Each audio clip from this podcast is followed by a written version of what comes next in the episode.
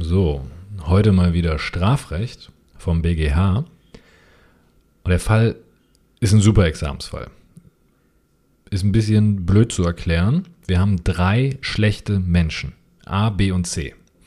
Und der A hasst seinen Lehrer. Der will ihn sogar umbringen. Und deshalb schmieden die drei folgenden Plan. Jetzt schon klar, da sind wahrscheinlich Mittäter. Die schmieden folgenden Plan.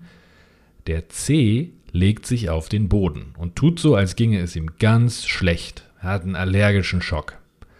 Und der A und der B, die bewaffnen sich mit Hämmern, die stecken die sich in die Hose, in den Hosenbund hinten.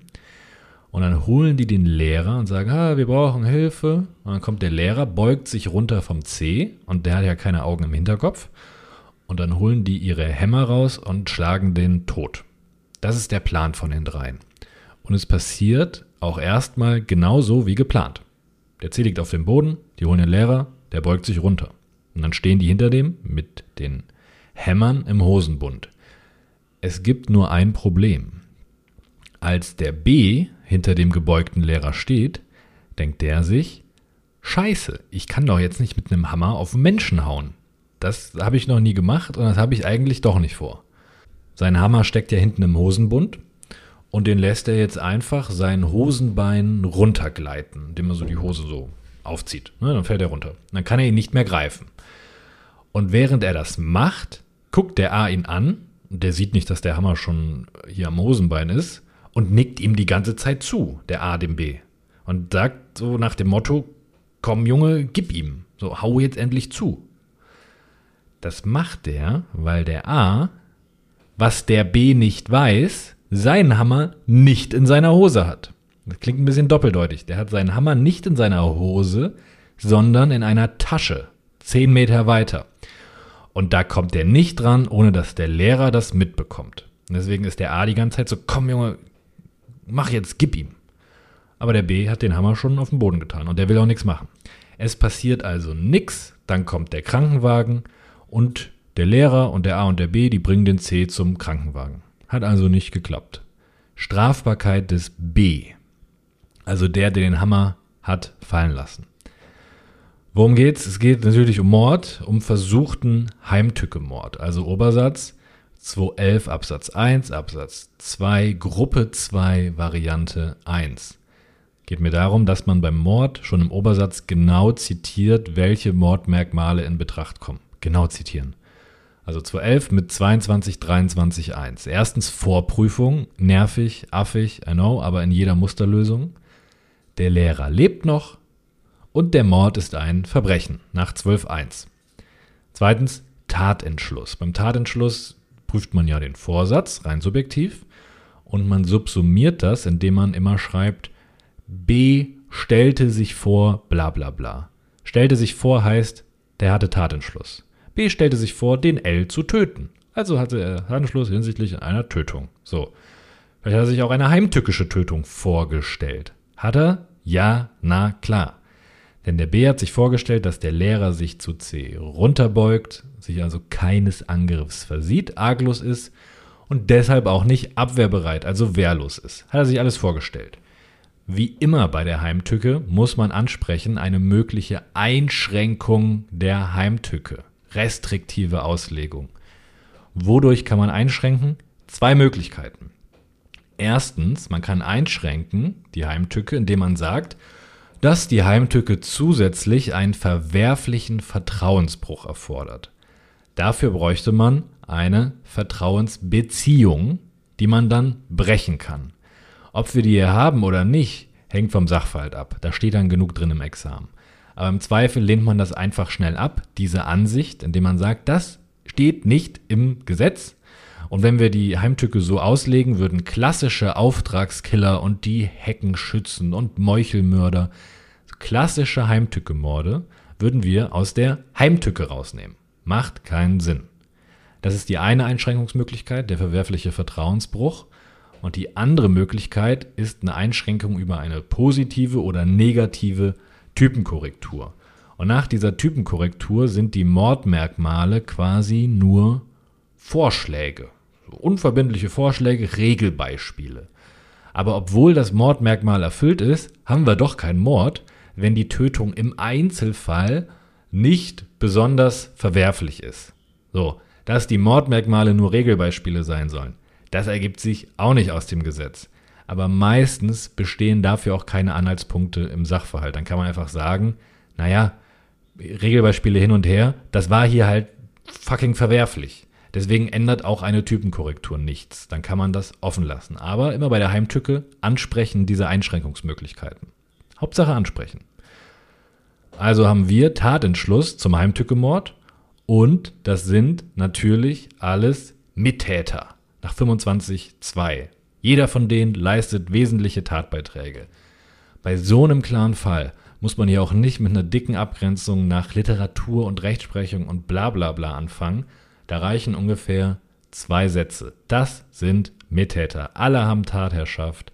Alle haben großes Interesse am Taterfolg, bla bla bla. Zwei Sätze. Das sind Mittäter 25.2. Also werden alle Tatbeiträge wechselseitig zugerechnet. Das ist die Wirkung von 25.2. Das ist der Tatentschluss. Und als drittes kommt das unmittelbare Ansetzen nach 22. Wann setzen Mittäter unmittelbar an? Antwort: Sobald auch nur einer von ihnen unmittelbar ansetzt. Weil alles, was die tun, wird ja gegenseitig zugerechnet. Und wenn der Erste im Rahmen des Tatplans loslegt, dann wird dieses Loslegen allen anderen auch zugerechnet. Das ist ja das Wesen der Mittäterschaft. Es reicht also, wenn einer unmittelbar angesetzt hat. Das müssen wir gucken. Und der BGH sagt hier, in dem Moment, als die hinter dem gebeugten Lehrer standen, da war die Schwelle zum Jetzt geht's los überschritten. Da gab es keine wesentlichen Hindernisse mehr. Als der Lehrer sich runterbeugt und die gammeln hinter dem rum, dann müssen die nur noch in ihre Tasche greifen, also zack, Hammer raus und draufballern. Das ist kein wesentlicher Zwischenakt, sondern das mündet direkt in die Tatbestandsverwirklichung ein. Das muss hier so sein, sonst hat man ja nichts mehr zu prüfen. Das wäre ja wild. Also ein bisschen klausurtaktisch denken, macht es Sinn, dass ich hier schon das unmittelbare Ansetzen ablehne und mir dann alles abschneide, was sonst noch kommt. Und der Sachverhalt weist natürlich dick und fett auf den Rücktritt hin. Also muss ich das unmittelbare Ansetzen bejahen. Hier in dem Moment, wo die mit den Hämmern in der Tasche hinter dem stehen. Da bestehen keine wesentlichen Zwischenakte mehr. Also unmittelbares Ansetzen plus Rechtswidrigkeit, Schuld haben wir auch. Was fehlt? Der Rücktritt. Und der halbe Witz beim Rücktritt ist jedes Mal in den Klausuren, den Rücktritt überhaupt zu prüfen. Bei ganz vielen ist dann einfach die Prüfung vorbei obwohl der Rücktritt der Schwerpunkt ist. Deshalb am besten angewöhnen, keine Versuchsprüfung ohne Rücktritt. Und wenn man nur einen Satz dazu schreibt, warum der Rücktritt hier oder da scheitert. Versuch und Rücktritt sind quasi für euch Zwillinge. Die sieht man nie alleine. Vor allem nicht in eurer Lösung.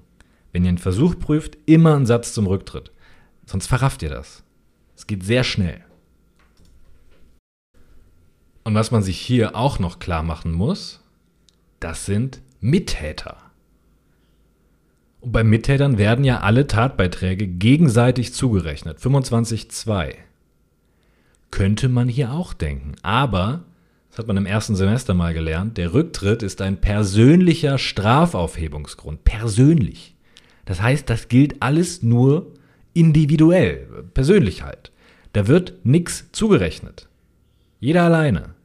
Und deshalb macht es Sinn, die Mittäter einzeln zu prüfen, wenn möglicherweise ein Rücktritt im Raum steht.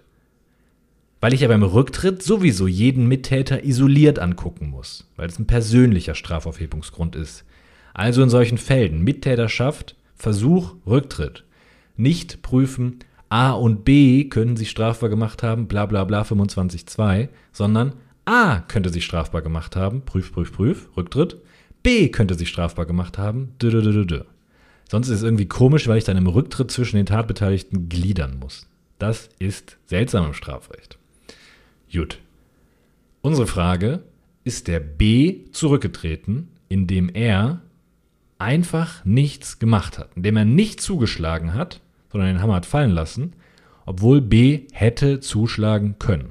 Ist er dadurch vom versuchten Mord zurückgetreten? Rücktritt Dreistufige Prüfung. Erstens, ist das Ding schon fehlgeschlagen? Wenn ja, dann gibt es keinen Rücktritt mehr. Zweitens, Rücktrittsverhalten. Was musste unser Täter tun, um zurückzutreten und hat er das gemacht? Und drittens, war das freiwillig? Immer eine dreistufige Prüfung. Also erstens, Fehlschlag. War der Versuch schon fehlgeschlagen, als der nichts gemacht hat und den Hammer fallen ließ? Antwort, nee. Er dachte sich ja, ich, ich kann den jetzt kaputt hauen. Die Möglichkeit besteht. Ich habe einen Hammer. So, der kniet vor mir nieder. Leichter geht's nicht. Er dachte also, die Tat ist noch vollendbar. Kein Fehlschlag. Zweitens, Rücktrittsverhalten. So. Normalerweise geht man hier in 24 Absatz 1 und guckt sich an, ob der Versuch beendet oder unbeendet war. Wenn der Versuch unbeendet war, dann muss der Täter einfach nur aufhören, nichts tun. Easy. Und wenn der Versuch beendet war, dann muss der Täter die Vollendung verhindern, also irgendwie tätig werden, zum Beispiel einen Krankenwagen rufen. Ja? Aber das hier ist eine Konstellation, die total selten ist. Die habt ihr wahrscheinlich noch nie in der Klausur gesehen, nämlich der Rücktritt bei mehreren Tatbeteiligten. Der 24.1, unbeendet beendet, da geht es um Einzeltäter. Hier sind es mehrere, drei Stück. Und der Rücktritt bei mehreren Tatbeteiligten, der ist geregelt nicht in 24.1, sondern, Überraschung, in 24 Absatz 2. Verrückt. Und im 24.2 steht drin, sind an der Tat mehrere beteiligt, so wird wegen Versuchs nicht bestraft, wer freiwillig die Vollendung verhindert. Da steht nichts drin von wegen einfach aufhören, ne? Da steht nur drin, wer die Vollendung verhindert. Das ist wie beim beendeten Versuch. Genau so. Die haben das so geregelt, weil es bei mehreren Tatbeteiligten halt sau gefährlich ist. Es reicht dann nicht, wenn einer von fünf sagt, Jo Jungs, sorry Leute, ich bin raus. Das bringt ja nichts. Da sind ja noch vier andere, die draufhauen können. Die können weitermachen. Sau gefährlich bei mehreren Tatbeteiligten. Deshalb muss man, wenn man raus will aus der Gruppe und nicht bestraft werden will, die Vollendung verhindern. Also eigentlich irgendwie tätig werden, zum Beispiel die anderen vier Leute stoppen, die Polizei anrufen, irgendwas tun. Weil diese Gruppendynamik bei mehreren Tatbeteiligten saugefährlich ist, muss man irgendwie tätig werden. Gesetz steht, man muss die Vollendung verhindern. Problem? Unser Typ ist, der B, der ist nicht tätig geworden, der hat nur unterlassen. Der hat es unterlassen, zuzuschlagen. Reicht das, um die Vollendung zu verhindern, wie es in 24.2 steht? Und der BGH sagt, nichts tun kann reichen. Klar, wenn man dadurch die Vollendung auch tatsächlich verhindert. Der muss nur die Vollendung verhindern. Wenn dafür nichts tun reicht, dann kann er auch einfach nichts tun. Stellt euch vor, da ist äh, eine Tresorknackerbande, ein komisches Wort, aber nur einer von den dreien hat die Skills, so einen Tresor auch zu öffnen. Und wenn die vor dem Tresor stehen und dann sagt er, ciao Jungs, ich bin raus, dann können die beiden anderen ohne ihn nicht weitermachen. Geht nicht. Und wenn der eine nicht weitermacht, kann keiner weitermachen. In so einem Fall reicht es, wenn der eine Mittäter nichts tut, wenn die anderen ohne ihn nicht weitermachen können. So. Und ihr erinnert euch, nur der A hat den Hammer. Der B hat keinen Hammer in der Hose, der liegt 10 Meter weiter. Und deshalb hat hier das Landgericht gesagt, genau so ist es auch bei uns. Das ist unser Fall. Der B und nur der B hatte einen Hammer griffbereit. Der Hammer vom A war 10 Meter weit weg. Und wenn in dieser Situation der B nichts macht, kann keiner von den dreien die Tat vollenden. Der Hammer vom A ist zu weit weg, der C liegt auf dem Boden und krümmt sich. In unserem Fall hat also das Unterlassen des B die Vollendung verhindert. Easy Freispruch. Ja, der BGH hat natürlich diesen Freispruch aufgehoben. Aus einem Grund, den habe ich, glaube ich, hier schon gefühlt zehnmal gesagt und der BGH muss das tatsächlich hundertmal im Jahr sagen. So kommt es mir vor bei allen Urteilen, wo es um Rücktritt geht. Es ist nämlich immer das Gleiche. Wir prüfen nämlich einen verfickten Rücktritt. Halleluja. Es geht beim Rücktritt immer nur darum, was der Täter denkt. Man guckt dem immer in den Kopf. Man prüft nicht objektiv, ob der Versuch beendet oder unbeendet war, sondern man guckt, ob der Täter denkt, dass der Versuch beendet oder unbeendet war. Man prüft auch nicht, ob der Versuch objektiv fehlgeschlagen war. Das ist komplett scheißegal. Man guckt sich nur an, ob der Täter dachte, er kann das Ding nicht mehr vollenden. Man muss also immer nur in die Scheißbirne vom Täter gucken. Auch im 24.2. Da müssen wir prüfen, ob unser Täter, ob der B in seinem Schädel dachte, dass allein durch sein Unterlassen die Vollendung verhindert wird. Ob der B sich dachte, wenn ich nicht zuschlage, passiert hier gar nichts. Wenn er das dachte, okay. Wenn nicht, dann nicht. Was man nicht machen kann, ist, wie das Landgericht einfach sagen, die Tasche war ja zehn Meter weit weg. Da konnte also kein anderer was machen. Das stimmt objektiv. Das ist aber nicht die Frage beim Rücktritt. Wir gucken nur in die Birne vom Täter. Ganz, ganz wichtig. Der häufigste Fehler beim Rücktritt. Und der B bei uns, der wusste nicht, dass der A seinen Scheißhammer nicht in der Hose hatte, sondern dass der 10 Meter entfernt liegt. Das wusste der B nicht. Der dachte, dass der A jeden Moment zuschlagen kann. Also ging unser B unser Täter, gerade nicht davon aus, dass allein sein Unterlassen ausreicht, um die Vollendung zu verhindern, weil er sich dachte, der A hat einen Hammer und der kann zuschlagen. So, also reicht das Hammer fallen lassen durch den B in dieser Konstellation nicht aus, weil der B dachte, der A kann noch zuschlagen. Also dachte er nicht, dass alleine sein Unterlassen die Vollendung verhindert.